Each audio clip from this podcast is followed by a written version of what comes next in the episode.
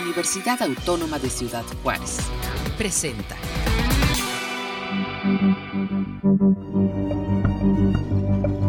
Orbe. Reflexiones de nuestro entorno. Un programa de la Universidad Autónoma de Ciudad Juárez.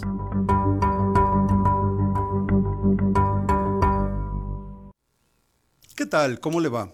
Eh, bienvenidos a una edición más de su programa Orbe, Reflexiones sobre nuestro entorno. El día de hoy eh, vamos a platicar con usted eh, sobre un tema que es muy relevante en términos de nuestra calidad de vida, en términos de lo que significa vivir en esta ciudad. Y para hacer una breve introducción antes de iniciar nuestra conversación, eh, les presentamos aquí una pequeña cápsula informativa sobre lo que vamos a platicar de hoy, hoy, el día 7 de junio, perdón, de septiembre, Día Mundial por un Aire Limpio. El 7 de septiembre se celebra el Día Internacional del Aire Limpio por un Cielo Azul. Como ya sabemos, respirar aire limpio permite tener una buena calidad de vida. Sin embargo, hay un problema. La contaminación atmosférica es el mayor riesgo ambiental para la salud humana y una de las principales causas de muerte y enfermedades respiratorias en todo el mundo que se podrían evitar. Este tipo de contaminación afecta principalmente a niños y personas de edad avanzada. Además, no solo causa daño al ser humano, sino que también afecta el ecosistema en el que nos desarrollamos. Gracias por acompañarnos el día de hoy. Yo soy Adrián Vázquez, coordinador del Centro de Ciencias Atmosféricas y Tecnologías Verdes en el Instituto de Ingeniería y Tecnología en la Universidad Autónoma de Ciudad Juárez. Y el día de hoy, como les eh, decíamos y como se mencionó en esta cápsula introductoria, vamos a hablar sobre una fecha que conmemora las Naciones Unidas para recordarnos la importancia de un aire limpio. Y bueno, le doy la más cordial bienvenida a mi colega y amiga, la doctora Albayadira Corral, del Instituto de Ciencias Biomédicas. Albayadira, ¿cómo estás? Buenos días. Hola, buenos días. Muchas gracias por la invitación a participar en tu programa. Muchas gracias. No, pues miren, les comento amigos que la doctora Corral es una, pues yo diría que es de las personas con mayor trayectoria en este tema de la calidad del aire y, la, y pues la lucha contra la contaminación atmosférica. Eh, pues casi creo que desde que eras chiquita trabajabas en esto. Nací en 1968, así que vengo ya de marcada. Sí, este, y, y desde luego pues esto nos, eh, nos, para nosotros es un gusto tenerte por aquí, poder conversar, conversar con nuestro público sobre esta fecha tan importante, el aire limpio. ¿Qué es, qué, es el aire limpio? ¿Cómo le explicamos a la gente? Eh, déjenme les digo una cosa que es muy importante, amigos que nos escuchan. en, en, la actualidad, los, de los casi 8 mil millones de habitantes del planeta, la mitad, es decir, 4 mil millones de habitantes, vivimos en ciudades. Y vivir en ciudad eh, es algo que los científicos han, pues digamos, han develado como, como un, un, grave riesgo, porque la mayor parte de las ciudades, si es que no la gran mayoría, eh, tenemos una mala calidad del aire, es decir, que lo que respiramos nos enferma. Y esto desde luego pues es algo que hizo que las Naciones Unidas y las personas que trabajan o los, los países que participan en estas comisiones decidieron crear esta, esta fecha para recordarnos la importancia de vivir en una ciudad con un aire limpio. Así es. Eh, pues sabemos que el 99% de las personas respira aire, ¿verdad? Contaminado. Lo podemos decir así porque el 1% o está en hospitales o está en algunos lugares donde está resguardado, ¿verdad? Pero el 99% de la población estamos expuestos a estar respirando. Entonces, muchas de las actividades que nosotros realizamos cotidianamente provocan esta contaminación al aire, ¿no? Mm. Desde que encendemos la luz para tener iluminación, encendemos nuestro aire acondicionado. Mencionabas que las grandes ciudades son las que en donde hay mayor población, ¿verdad? Y por ende mayor contaminación. Encendemos nuestro carro y estamos contaminando, ¿no? sí, efectivamente, yo, yo creo que tienes mucha razón en el sentido de que, de que cada cosa que hacemos de alguna manera impacta, ¿verdad? Y creo que parte del gran reto que tenemos es cómo podemos seguir viviendo eh, este, en, un, en, condiciones pues, que no nos enfermen. Eh, mm, hay, hay, digamos, una mención muy especial a, ciertos tipos de partículas, partículas muy, muy finas. En, en, en, las ciencias atmosféricas les llamamos partículas ultrafinas. Y estas son partículas tan pequeñas que pueden afectar, eh, pues digamos, eh, los sistemas neurológicos, ¿va? y otras partículas que pueden afectar nuestro sistema cardiovascular, es decir, nuestro corazón, nuestra respiración. Eh, el día de hoy hemos visto cómo se han incrementado, precisamente por esta circunstancia de vivir en las ciudades y en los aires contaminados, eh, pues el gran número de enfermedades. Decía las Naciones Unidas que un tercio de las enfermedades eh, cardio, cerebrovasculares están relacionadas con, con, la mala calidad del aire y una cuarta parte de las enfermedades del corazón cardiovasculares también tienen que ver con la mala calidad del aire. Y, yo creo que esto, eh, pues desde luego es algo que la mayoría de los ciudadanos no estamos tan al día, ¿verdad? Así es, eh, pues no nos percatamos de ello, ¿verdad? porque si de verdad eh, quisiéramos ver nuestro cielo limpio y en las mañanas sobre todo, podemos ver cómo hay un halo café en la ciudad, ¿verdad? Ese halo café es producido ah, por los automóviles en su gran mayoría, porque el 80% de la contaminación se deriva de, los automóviles, ¿no?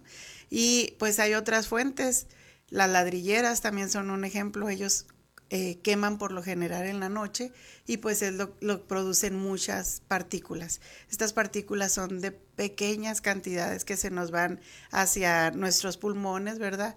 Incluso vienen impregnadas con otros compuestos aún más peligrosos que son los que causan pueden causar cánceres, ¿no? Entonces, este, pues no los vemos, no nos percatamos, pero están presentes, ¿no? Y fíjate que creo que si hiciéramos cuentas, cuántas horas, o perdón, cuántos días perdemos de ir a trabajar porque estamos enfermos, ya no digo de cáncer ni de cosa gorda, sino eh, alergias, eh, este, eh, pues resfríos, algunas cuestiones que se agravan por esta exposición. El asma, yo estoy sorprendido, Albayadira, de, de cuántos niños en edad escolar hoy padecen asma, tienen que ir a la escuela con sus, con sus inhaladores, ¿verdad? Porque, porque pueden experimentar un ataque de asma. Y esto desde luego está plenamente identificado con la calidad del aire, ¿verdad? Así es. Muchas veces decimos las alergias aquí en la ciudad, ¿verdad? Soy alérgico al polen y todo. Pero yo digo, ¿por qué en los pueblos no son alérgicos, no? Entonces, mucho de la contaminación que hay aquí, pues detona todas esas enfermedades, ¿no?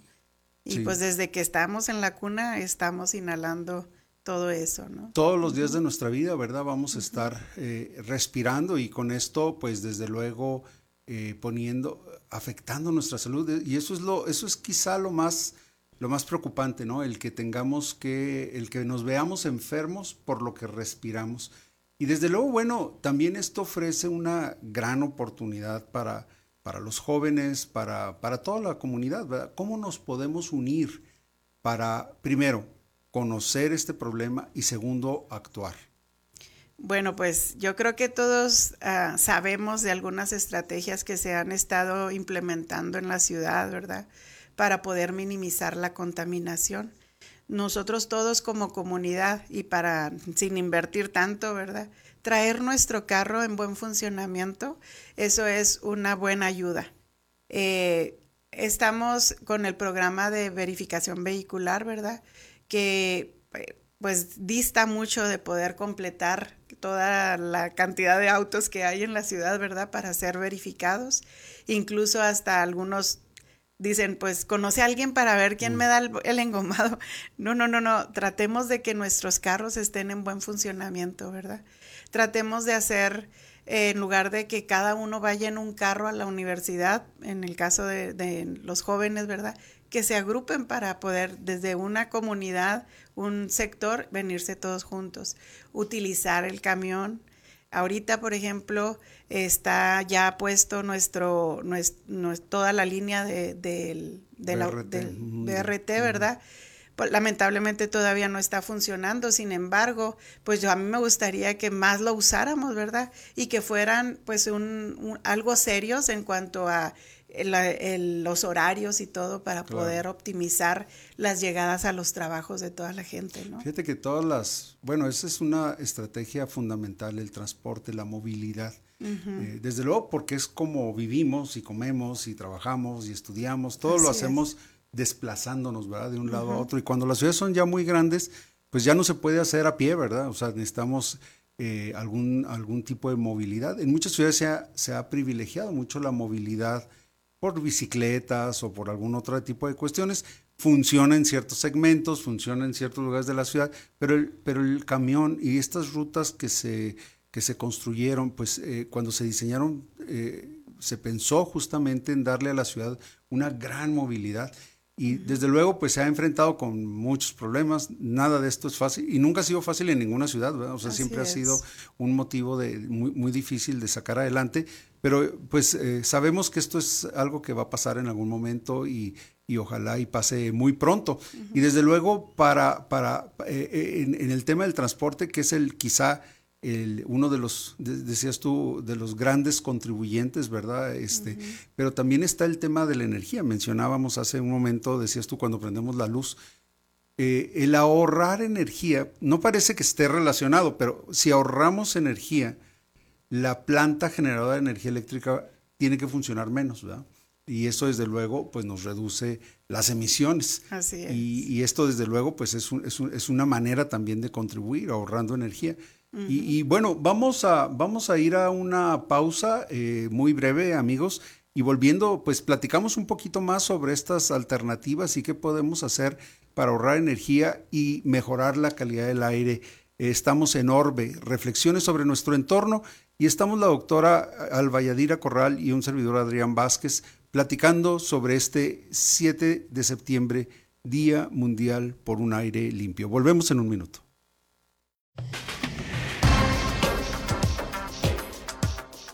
Después de la pausa, regresamos a Orbe, reflexiones de nuestro entorno.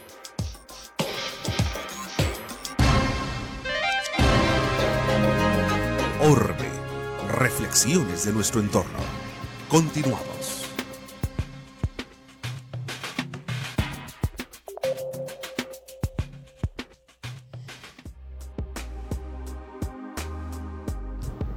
¿Hay algo que se está haciendo al respecto? Bueno, en el documento final de la Conferencia de las Naciones Unidas sobre el Desarrollo Sostenible, titulado El futuro que queremos, los países se han comprometido a promover políticas de desarrollo sostenible que ayudarán a la buena calidad del aire en el contexto de aquellas ciudades y asentamientos humanos sostenibles. Recordemos que lo sostenible es aquello que permite satisfacer las necesidades de las generaciones actuales sin comprometer las de las generaciones futuras. Además, la Agenda 2030 para el Desarrollo Sostenible reconoce que reducir la contaminación atmosférica es importante para el cumplimiento de los Objetivos de Desarrollo Sostenible y para ello se han establecido sistemas de monitoreo de la calidad del aire y este recurso ha permitido que las autoridades ambientales en México y también alrededor del mundo enfrenten con éxito la problemática urbana de la contaminación atmosférica y que se haga con esto un registro del panorama ambiental que existe en el aire para así desarrollar soluciones efectivas para el futuro. ¿Tú con qué vas a colaborar? Para Orbe, Reflexiones en nuestro entorno, informó Diana de la Cruz. ¿Qué tal amigos? Muchas gracias por seguir con nosotros. Esto es Orbe, Reflexiones sobre nuestro entorno. Yo soy Adrián Vázquez, coordinador del Centro de Ciencias Atmosféricas y Tecnologías Verdes, y tengo el gusto de estar charlando esta mañana con mi compañera y amiga, la doctora Albayadira Corral, Y estamos platicando con ustedes, charlando sobre este día tan importante en el que recordamos por qué debemos trabajar juntos por un aire más limpio. Y en ese sentido, bueno, decíamos eh, la importancia de la eficiencia energética, ya platicamos, ustedes eh, todos podemos ahorrar dinero gastando menos gasolina, menos gas y al mismo tiempo eh, pues hacer nuestro grano de arena ¿verdad? para contribuir a esta, para estas emisiones. Pero a nivel, a nivel de cooperación, de trabajar juntos, existe una, una plataforma, una iniciativa que se conoce como el Consejo Consultivo Conjunto, para la calidad del aire en la cuenca atmosférica Paso del Norte. Y déjenme decirles que pues eh, eh, la, doctora Albayadira es, es, justamente nuestra representante de, la universidad y básicamente de todo el sector académico en esta organización. Y bueno, esta organización lleva muchos años trabajando por un aire limpio en la cuenca, ¿verdad? ¿Qué, cómo, la, ¿Cómo la evalúas? ¿Cómo le platicamos a nuestro público sobre lo que es esta iniciativa y qué ha logrado? Bueno, pues eh, esta iniciativa nace del Acuerdo de la Paz en 1983. Este, eh, el pacto era proteger a las personas, conservar y buscar alternativas para mejorar la calidad del aire. Eh, nosotros como cuenca atmosférica, es decir, ciudades que están dentro de una misma zona, ¿verdad? como lo es eh, Sunland Park, El Paso y Juárez, se unieron en este comité conjuntivo de la calidad del consultivo de la calidad del aire, ¿verdad? Este, para buscar esas alternativas. Entonces, eh, involucra a autoridades del ámbito municipal, estatal y federal a nivel binacional, o sea, estamos hablando de que están todas las ciudades involucradas. Sabemos que el aire no tiene frontera, ¿verdad? Este, lo, lo, que contaminamos aquí les repercute a ellos y lo que hacen ellos también nos repercute a nosotros. Entonces, eh, esta, esta asociación o agrupación nos permite llevar, le permite pues a la comunidad expresar todas las los casos que se pudieran presentar donde ellos estén considerando que hay eh, alguna contaminación, ¿verdad? Y pues se lleva a cabo un un acuerdo o una cooperación entre las autoridades para, tratar de minimizar esas, esas este, eventualidades, ¿no? Sí, este, eh, pues esto, es justamente el espíritu que está eh, impulsando las Naciones Unidas, ¿verdad? Que nos pongamos de acuerdo todos los que vivimos en esta cuenca binacional eh, que, que, que, une tres estados, dos naciones y tres ciudades, ¿verdad? En una sola mesa. Y, y, y pues, ¿qué tienen? Como 25, más de 25 años ya ya trabajando. Así es, así es. Este, bueno, yo tengo 20. bueno, no menos. Este, tengo como 15 años trabajando en, en, el Comité Consultivo Conjunto. Sin embargo, desde antes yo ya los conocía porque pues tuve la fortuna de mi proyecto de investigación eh, de doctorado eh, realizarlo eh, con una problemática de aquí de la ciudad que eran las ladrilleras. Este, y pues desde ahí nosotros este, nos tocó ir a, a, comunicarnos con los del Comité Consultivo Conjunto de la Calidad del Aire, ¿verdad? Para pedir permisos y poder desarrollar experimentos aquí en la ciudad. Eh, yo les comento, amigos, que el equipo en el que trabajó la doctora Corral, eh, pues hicieron grandes contribuciones en materia de, pues de tecnología al alcance de estas personas que hacen un trabajo artesanal, ¿verdad? Propiamente a la fabricación de ladrillo y, y básicamente desde entonces sigues trabajando con esta comunidad, ¿verdad? Así es, este, yo pienso que es un proyecto que, que no se termina, se termina hasta que se termina, ¿verdad? Este, porque es muy difícil. O sea, es, es, no es solamente llevar una tecnología a una persona, sino es que la acepten. Y eso es lo difícil a veces eh, en lo que enfrentamos, ¿verdad? Hay muchas este, eh, propiedades de patente y todo que están ahí, pues sí, nos dan un crédito, pero el hacer que se use nuestro producto, eso es lo difícil, ¿no? Pero hemos tratado de, de implementar esta nueva tecnología, no con el afán solamente de, de disminuir la, la, contaminación que se genera de estas eh, microindustria, sino también para mejorar la calidad de vida de la gente que depende de esos de esos hornos, ¿no? De los que trabajan ahí, los trabajadores, los que están expuestos a sufrir quemaduras porque están eh, en contacto directo Son con temperaturas muy altas y por mucho tiempo, ¿verdad? Así es, o sea, los días tan calientes que tenemos nosotros y ellos ahí a un lado de una hoguera, o sea, imagínate el calor Mm, sí, tan sí, intenso, ¿no? Entonces, la idea es eso, o sea, tratar de mejorar la calidad de vida de esas personas, ¿no? Claro, eh, y esto es algo que tenemos que recordar. Detrás de todos estos procesos, estas microindustrias, pues hay gente, hay familias, hay personas que, miren, eh, eh, en, en uno de los grandes eh, retos en, en- en- en la solución de los problemas ambientales, pues es de que traemos con nosotros una manera de hacer las cosas de siglos. Eh, no nomás en los ladrillos, si ustedes se ponen a pensar, seguramente desde la época colonial los ladrillos se siguen haciendo básicamente de la misma manera. Eh, y desde luego hemos descubierto también cómo, eh, curiosamente, eh, los ladrillos son mejores materiales para hacer más eficientes las casas, O sea, es, más térmicas. Entonces, como que aquí hay una, una, se ve una oportunidad muy importante, pero al mismo tiempo hay un reto también muy importante porque la fabricación con esta tecnología ancestral, ¿verdad? Este, pues eh, genera, pues genera problemas y presiones sobre nuestra calidad del aire. O sea, todos estamos de alguna, los que vivimos en Juárez por muchos años, pues siempre hemos identificado las ladrilleras como puntos donde se generan grandes cantidades de contaminación y, y- y bueno, siempre hemos pensado la... Y, y esto es algo que creo que vale la pena reflexionar con nuestros amigos de, de- que nos escuchan. Siempre hemos pensado de una manera así como muy lineal, nada, pues que las quiten.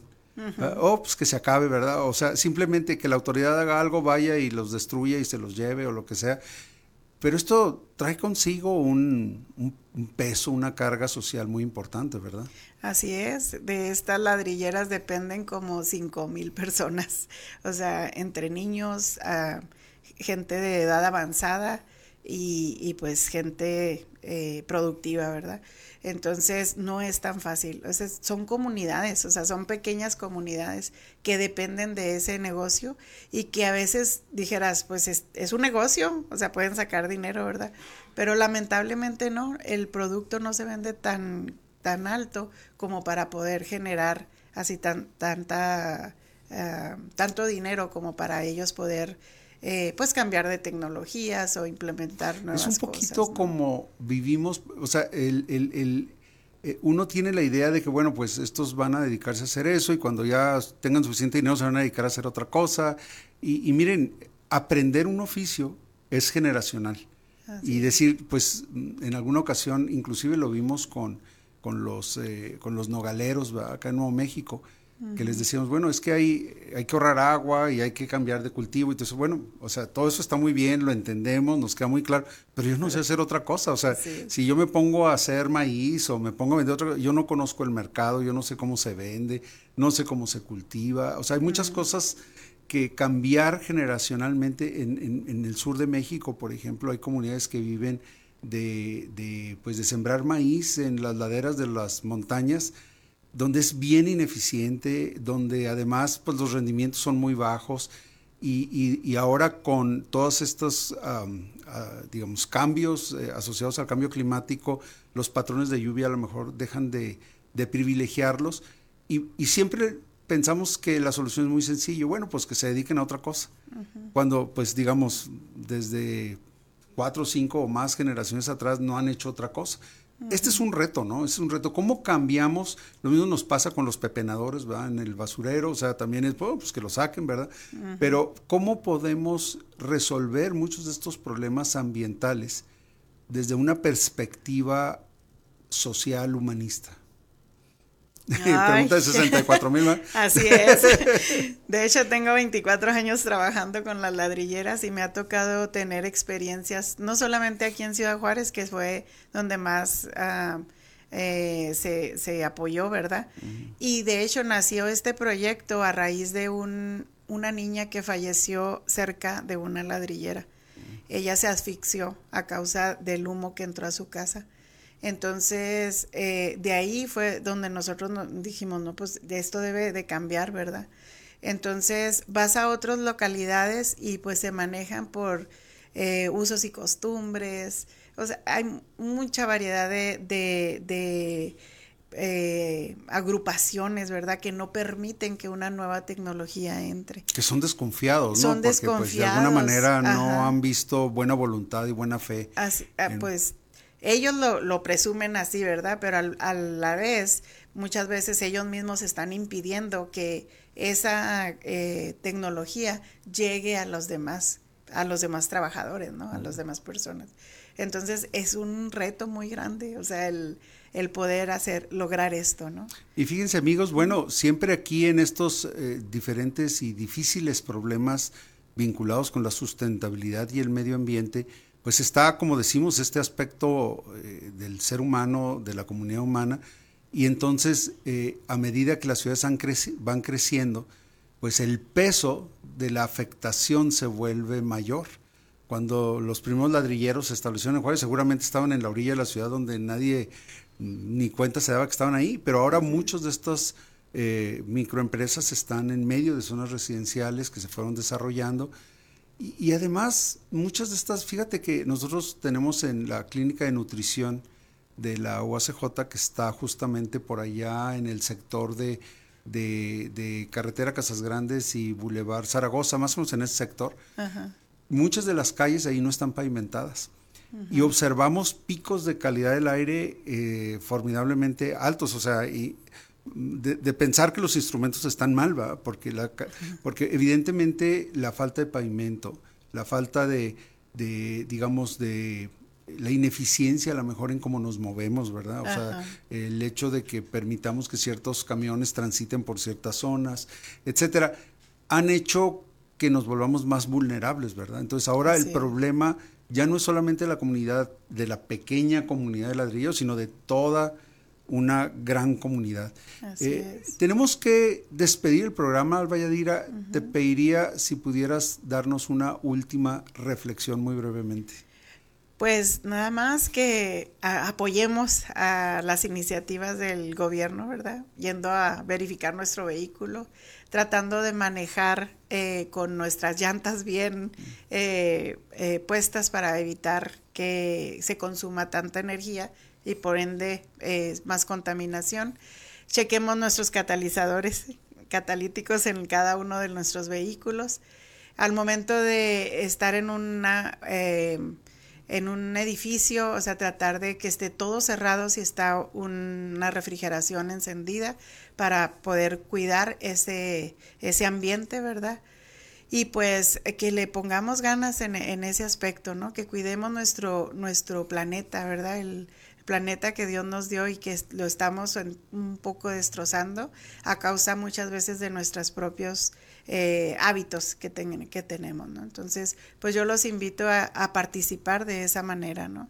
Hay cosas que le corresponden a las autoridades, pero hay, hay muchas que nos corresponden a nosotros como, como habitantes de esta bueno, ciudad. Bueno, y, si hay cosas que no nos gustan o que no estamos de acuerdo, podemos ir a plataformas como el Triple C, ¿verdad? y plantearlo para que entre todos los gobiernos y la ciudadanía, pues eh, analicen nuestra petición, analicen, eh, digamos, nuestro punto de vista y, de esa manera contribuimos, ¿verdad? No solamente estar en contra, sino realmente hacer algo al respecto, no solamente quedarnos en, en quejarnos, sino también actuar.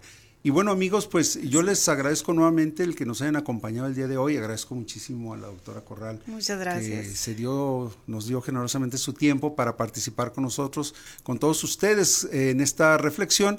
Yo soy Adrián Vázquez, coordinador del Centro de Ciencias Atmosféricas y Tecnologías Verdes. En el Instituto de Ingeniería y Tecnología en la Universidad Autónoma de Ciudad Juárez, les agradecemos mucho su, su, su, que nos hayan escuchado el día de hoy y nos vemos en una próxima edición de Orbe. Orbe. Reflexiones de nuestro entorno.